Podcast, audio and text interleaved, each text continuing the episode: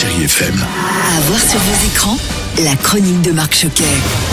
Bonjour à tous et j'espère que vous allez bien. Dans le jargon du cinéma, on appelle ça un blockbuster et je veux bien sûr parler de The Batman, film américain de Matt Reeves avec Robert Pattinson, Paul Dano et Colin Farrell. Je cherchais à vous joindre.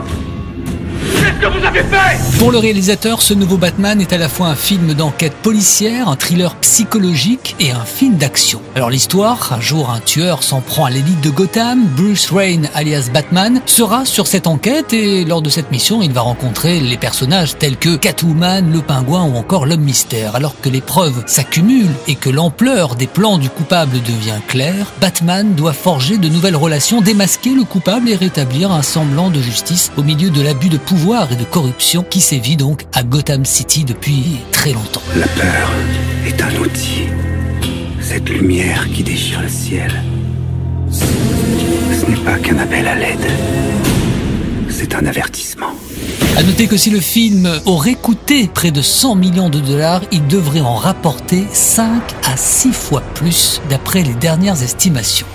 Allez, je poursuis avec sur la plateforme Amazon Prime Video et à partir du 11 mars prochain avec le nouveau film de Lisa Azuelos, I Love America, avec Sophie Marceau et Janice Bouziani. Après LOL, l'actrice retrouve la réalisatrice pour cette comédie outre-Atlantique. Sophie Marceau interprète Lisa, une femme qui décide de se donner une nouvelle chance en amour en quittant Paris pour Los Angeles. Le décès de sa mère a évidemment fortement bousculé ses plans. Alors sur place, elle retrouve son meilleur ami et lui va tout faire pour qu'elle puisse trouver le prince charmant. Lisa va comprendre que sa quête d'amour est avant tout une quête personnelle où elle va d'abord devoir pardonner sa mère, la première personne qu'elle a aimée. Sophie Marceau. D'abord, je crois que c'est un film générationnel, puisqu'il y a la mère, la fille, les enfants de la mère qui sont des filles. Et sur les femmes de 50 ans, oui, bien sûr, euh, la sexualité, euh, la relation amoureuse, le couple, pas le couple, euh, les enfants, les enfants des uns des autres. Enfin, on parlait pas de tout ça avant, maintenant on en parle, mais c'est la seule différence.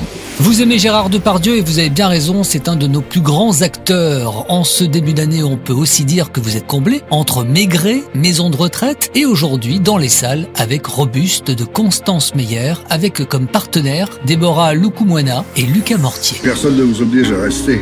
Personne m'oblige, mais moi j'aime faire mon travail, Alors c'est un Depardieu qui interprète un personnage assez particulier, Georges, une star de cinéma un petit peu vieillissante. Son bras droit doit s'absenter quelques semaines et Aïssa sera sa remplaçante. Au début le courant passe mal mais entre cet acteur un peu désabusé et la jeune agente de sécurité, un lien unique va se nouer. C'est drôle et lumineux à la fois, laissez-vous tenter donc par Robuste au cinéma cette semaine. Merci de rester fidèle à ce podcast sur chérifm.fr. On se retrouve mercredi avec Caroline Alexis à 10h45 et même heure le week-end prochain avec Stéphane Casa. Très bon ciné à tous. Retrouvez cette chronique en podcast sur chérifm.fr.